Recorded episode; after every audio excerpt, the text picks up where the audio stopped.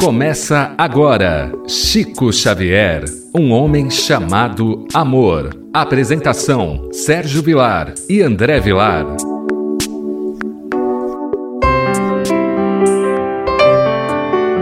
Queridos amigos da Rádio Boa Nova, que alegria mais uma vez estar diante da Sua presença com o programa Chico Xavier, um homem chamado amor. Apresentação de Sérgio Vilar e André Luiz Querini Vilar. Queridos amigos, nós vamos hoje ler mais uma página magnífica do livro Lindos Casos de Chico Xavier, contada pelo professor Ramiro Gama. Relembrando que esse livro é de autobiografia, porque Chico Xavier participou contando a história, revisando os textos, não é?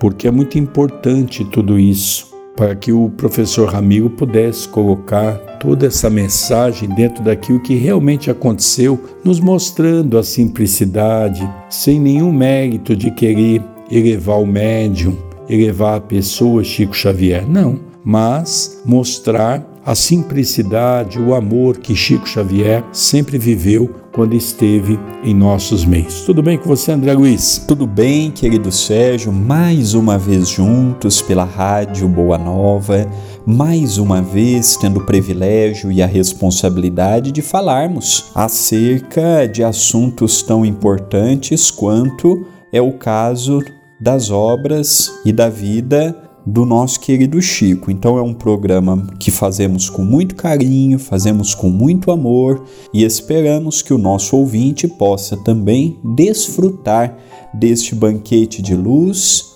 deste banquete de alegria. O capítulo que nós vamos estudar hoje é um capítulo muito interessante porque nós sabemos que Chico ele trocava cartas e informações com muitas pessoas, não é? E nós vamos ver aqui algumas cartas trocadas com o Dr. Guilhom Ribeiro. Dr. Guilhom Ribeiro foi quem fez as traduções da obra básica pela Federação Espírita Brasileira. Relembrando que Guilhom Ribeiro ele foi assessor de Rui Barbosa no Senado. Era um homem de grande influência, era um homem que tinha um conhecimento muito grande, falava o francês de uma maneira belíssima. Então, nós vamos ver aqui a carta que eles trocavam e o seu conteúdo, né, André Luiz? Vamos lá. Conversávamos com o Chico Xavier o assunto das cartas focando os irmãos que se utilizam das mãos para abençoar e escrever, e assim consolam e medicam. Abençoadamente, escrevem cartas que nos levantam de situações delicadas, cartas que afagam, que são como raios de sol, penetrando as sombras de nossos corações doentes. Naquela época era muito comum as cartas, até poucas décadas atrás, as cartas era visto com muita importância em vários aspectos, e o Chico utilizava deste expediente para levar luz, consolo, esclarecimento ou transmitir alguma orientação dos benfeitores. É interessante que Paulo também utilizava das cartas, Allan Kardec, que era um meio eficaz. Hoje, em pleno século XXI, com o desenvolvimento que nós temos, nós podemos mudar as cartas pelo WhatsApp, por exemplo, por um e-mail, por uma rede social, sermos portadores de uma mensagem como que ele nos coloca aqui, uma mensagem que levante uma pessoa, que console, que medique, que leve esperança. Então, nós não precisamos mais escrever cartas, postar pelo correio. Isto era naquela época. Hoje, pela modernidade, pelo desenvolvimento da inteligência do homem, nós temos outros recursos também eficazes de promovermos o esclarecimento. Lembrávamos-lhe de outras contendo reprimendas, asilando estados de cólera, carregando venenos, bombas, derruindo lares, adoecendo almas e corpos, someando o mal. Humberto de Campos, o mago do conto e da crônica, em uma de suas inspiradas reportagens de além-túmulo, cita-nos o mal que uma dessas cartas fez. Então nós sabemos que tudo vai da intenção. Da mesma forma que uma carta consola, reergue, medica, encanta o leitor, uma carta também tem o poder de ferir, de magoar, de agravar um problema depressivo. Agora, trazendo para os dias atuais, olha a poluição de informações que nós temos, fake news e não fake news, em torno da pandemia. Olha o momento triste, ah, em nome de ser bem informado, nós estamos levando as pessoas ao adoecimento. Hoje nós ligamos um jornal, é só pandemia, é só mortes. Não que isto não seja verídico, mas em nome de um partido político, em nome de uma legenda contra outra, o povo está sendo prejudicado. Nós estamos vendo pessoas com depressão, pessoas com pensamentos de suicídio, pessoas extremistas por conta da falta de responsabilidade de um escritor, de um jornalista, de um político, de um religioso. Então, o que nós estamos vendo hoje é compatível com a atualidade. Nós temos que ter muita seriedade quando o assunto é o que passamos adiante. Dando continuidade, então, o nome querido do saudoso Dr. Guilherme Ribeiro vem à tona, e Chico cita-nos o bem que lhe fizeram as cartas do bondoso e culto espírito, que por muitos anos a contento geral foi o presidente da Casa de Ismael. Citamos-lhe também os nossos casos, pois que os temos muitos, e graças outras obtidas pelas cartas do esclarecido, autor do belo livro Nem Homem, Nem Deus, que melhor definiu a personalidade mácula do Divino Amigo, e concluímos que esta era a sua especialidade através do que escrevia: mandar seu coração, toda bondade, seu espírito, todo evangelho, aos lares dos irmãos amigos e até adversários. Ninguém as leria sem que se sentisse visitado por algo balsamizante, que esclarecia e emocionava. Então, nós vemos aqui um quadro muito interessante porque nós sabemos que Humberto de Campos, quando estava encarnado, ele era um jornalista e às vezes ele publicava matérias no jornal um pouco picantes. Quando Chico começa a receber Humberto de Campos, logicamente houve muitas críticas pelo movimento espírita. É um momento difícil, nós vamos ver daqui a pouco na leitura. E Guilom, nessas cartas, tenta colocar para o Chico incentivando, porque sabia que mesmo a obra de Humberto de Campos não seria publicada sem a autorização ou mesmo sem a avaliação do nosso Emmanuel. Então, naquela época, Chico se sentiu muito honrado com essas cartas, né, André Luiz? Sem dúvida, Guilom Ribeiro era uma pessoa de bom senso, era uma pessoa que tinha um papel naquele momento não apenas no espiritismo, como o Senhor mesmo mencionou, ele por algumas vezes foi homenageado pelo Rui Barbosa, um senador muito respeitado na sua época. E Guilom Ribeiro ele falava outros idiomas, ele era muito culto, era um homem muito sério, procurava pegar o seu tempo para levar a luz e o consolo às pessoas, e o Chico se lembrava de que as cartas de Guilom Ribeiro eram uma fonte de luz, uma fonte de amor, uma fonte de paz, que quando o, Chico dizendo que quando ele lia uma carta do Guilom, ele se sentia renovado, ele se sentia com força e com coragem para lidar com as adversidades. Hoje nós vemos muita crítica. Hoje nós vemos as pessoas ressaltando: ah, isto, ressaltando aquilo, geralmente no campo do que não dará certo. E nos falta cartas, mensagens, nos falta este reconforto. Por detrás de um reconforto, é possível nós transmitirmos um alerta, mas o reconforto vindo na frente. nós podemos levar o esclarecimento de modo com uma moldura de consolo, de esperança, de otimismo. Não precisamos ser frontal no modo que nós vamos falar ou esclarecer. Então eu vejo que Guilom Ribeiro ele tinha esta capacidade. Ele tinha condições de chegar até o leitor levando a informação, mas sem que com isto desmotivasse, brigasse, arrumasse novos opositores ou deixasse o leitor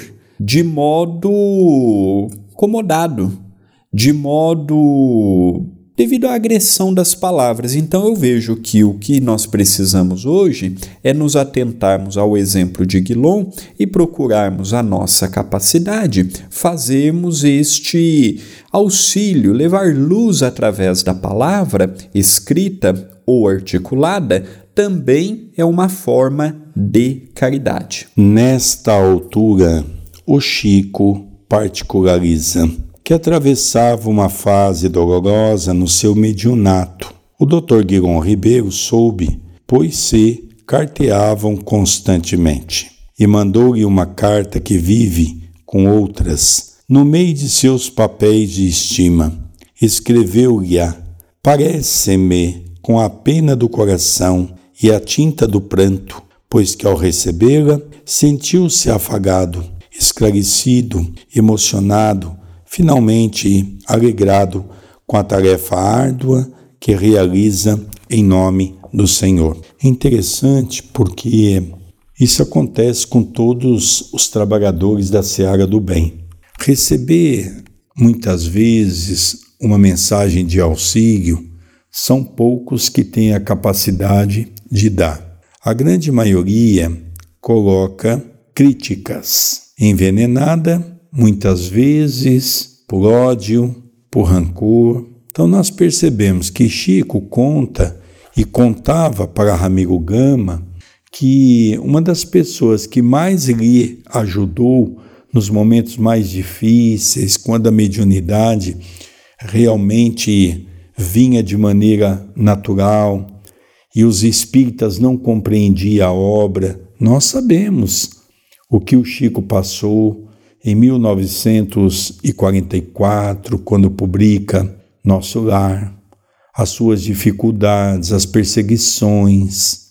Então, nós vemos que em vários momentos do mediunato de Chico Xavier, o sofrimento foi muito intenso pelo próprio movimento espírita. Então, nós percebemos que Guilom mandava sempre aquelas mensagens de carinho, de conforto, para que o Chico não desanimasse. É aquele amigo que se propunha a ter sempre uma palavra amiga e um ombro amigo, mesmo nos momentos difíceis.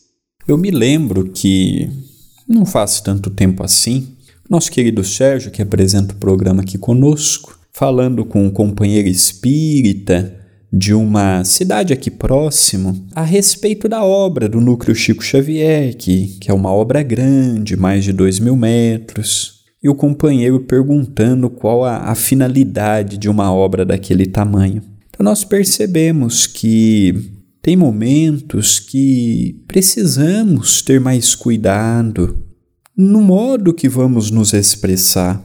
Às vezes cremos estar fazendo um bem para o outro, tem momentos que imaginamos que mostrar a realidade é o melhor, não. Tem momentos que a pessoa precisa apenas de um abraço nosso. Chico passava por uma fase difícil, como tantas outras, como todos nós também passamos, pelas perseguições que ele sofria, pelas injúrias, pela falta de aceitação por parte da sua própria família. Então nós percebemos que estas cartas chegavam ao Chico e traziam o que? Ânimo, paz. Quantas vezes nós não temos pessoas ao nosso lado que precisam apenas da nossa atenção, nosso respeito, precisam apenas de um estímulo, uma palavra, vai dar tudo certo, vamos ter esperança. Os bons espíritos estão nos apoiando. Hoje, em nome da realidade, nós ferimos corações. Em nome da realidade, nós magoamos. Em nome da verdade, nós não refletimos que a outra pessoa pode não ter a mesma estrutura que nós temos, que a outra pessoa não é igual nós somos. Portanto, precisamos avaliar as necessidades daquela pessoa e não termos como medida a nossa pessoa. Então a mensagem de hoje, ela me esclarece também e nos dá força a reunirmos toda a força que nós temos, condições, e não nos limitarmos em ajudarmos o próximo. Devemos urgentemente pegar as nossas forças, pegarmos a nossa convicção e espalharmos através dos recursos que temos. Naquela época, através das cartas. Hoje, um e-mail, um WhatsApp, de uma rede social ou pessoalmente. O que não podemos é parar no tempo e no espaço. Então, nós percebemos que ao dar continuidade, nós vamos entender um pouco melhor essa questão. E por algum tempo, ficamos memorando passagens outras das cartas do grande irmão, tão modesto quanto bom, que escrevia seus artigos refertos de ensinamentos cristãos e não os assinava. Fazia o bem e escondia-se. E aí está, concluímos, porque busca nas missivas o melhor meio para anonimar-se fazendo bem, escrevendo as mais lindas e eruditas páginas sobre a doutrina e deixando nelas um pouco de si mesmo, raios de luz de seu espírito, as flores do seu coração, que Jesus abençoe. E nós vamos estudar no próximo programa exatamente essa mensagem, flores do coração, que o Chico recebe do Dr. Guilon, logicamente ele não assinou porque ele achou que o anonimato seria mais interessante para que o Chico pudesse meditar sobre essas páginas tão bonitas que com certeza nos traz tantas reflexões. Nós percebemos a ligação do nosso querido Chico com o nosso querido professor Ramiro Gama. Chico confiava tanto nele que mostrava as cartas, contava sua intimidade. Isso Chico não fazia com qualquer um. Chico fazia com aqueles que havia possibilidade de compreender as suas lutas, os seus problemas. Vamos relembrar que nessa época, Guilon, como ele mesmo cita aqui num determinado momento, era o presidente da Federação Espírita Brasileira a casa de Ismael, como ele cita aqui. Então, a casa de Ismael, nessa época, é que publicava os livros do Chico, e Guilhom foi um grande amigo do Chico, né? É verdade que teve vários presidentes que, entre um deles, que o Chico chegou até romper a amizade, no sentido de não mais dar as obras para a FEB, mas nós sabemos que o Chico teve grandes amigos dentro da federação que tanto o apoiou na hora que mais precisou. Nós vemos até a questão não apenas do Guilon, não é, e outros personagens que deram sustento, principalmente no início do trabalho do nosso querido Chico, era o, o aquela força moral. Nosso tempo ainda permite alguns comentários a mais, levando-nos a, a retornarmos no tempo de a lembrarmos carinhosamente como não eram agradáveis as reuniões com o nosso querido Chico. Uma pessoa simples, dotado de uma mediunidade incontestável. Mas o que me chama a atenção no Chico não é a sua mediunidade, é a sua humanidade o homem bom que ele era. Ele tinha esta capacidade de tratar todos por igual, sem distinção, sem valorizar a pessoa pelo seu cargo, pelo seu encargo, pela sua importância social. E eu vejo que falta muito disto na atualidade, esta humanidade por parte de nós, os espíritas. Este trabalho de prepararmos os nossos corações, nós vimos e temos visto na pandemia tanta ausência no bem, tanta ausência no caminho da bondade. Então, estar ao lado do Chico era um refrigério. Interessante, André, que aqui nós vamos relembrar um livro que eu tenho a certeza que quase ninguém conhece esse livro. Foi editado naquela época do próprio Dr. Guilon. O tema do livro, Nem Homem, Nem Deus. Ele escreveu esse livro para definir a personalidade e mácula do divino amigo, do Chico, não é? Nem homem, nem Deus. Então nós vemos que Guiron tinha esse carinho. Quando o André cita essa questão, veja, uma coisa também que é muito importante, lógico que os amigos apoiavam muito a figura de Chico Xavier e o Chico respeitava muito isso, mas eu sempre afirmo uma coisa: Chico poderia ter tido a oportunidade de falhar? Não, em absoluto, porque o Chico é um espírito altamente evoluído. Chico sabia da sua missão, Chico sabia do que iria passar, Chico sabia das perseguições, Chico tinha noção de tudo isso. Chico já é um espírito do futuro. Chico não é um espírito para viver na nossa era, no mundo de provas e expiações. Chico já passou por toda essa fase. Chico foi convidado por Jesus para reencarnar nas terras de Santa Cruz, para trazer a árvore do cristianismo redivivo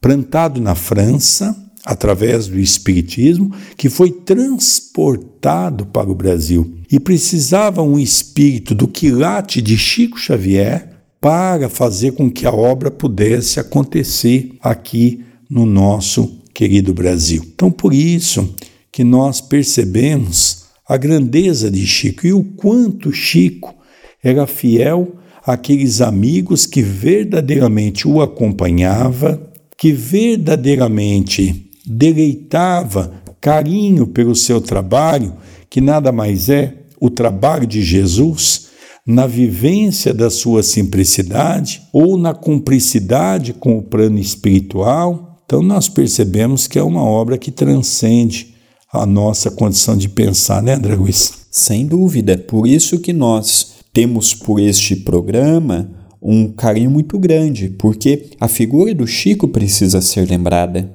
Hoje nós vemos que no meio espírita se fala de tudo, se fala de todos os assuntos e deixamos de lado os pioneiros da época de Kardec, os pioneiros da época do Chico, e nós não podemos esquecer. O Chico, ele transcendeu a média. O Chico, ele, pelo seu trabalho, mais de 500 livros publicados, incentivou o início da sopa fraterna, incentivou o trabalho assistencial nas casas espíritas, trouxe à baila a importância do passe individual, numa cabine individual, a importância do trabalho mediúnico com as portas fechadas ao público. Então, são grandes é, trabalhos que o Chico incentivou, orientou, para que hoje nós pudéssemos ter consolidado esta figura do Espiritismo que nós temos hoje. Mas precisamos sempre que possível lembrarmos da sua figura, lermos e estudarmos a sua obra, há um conteúdo muito importante. Então, André, mediante essa obra magnífica, não é? Tenha certeza que todos que não conheceram o Chico têm uma ideia de ver a grandeza desse homem. Quais os recados para hoje, André?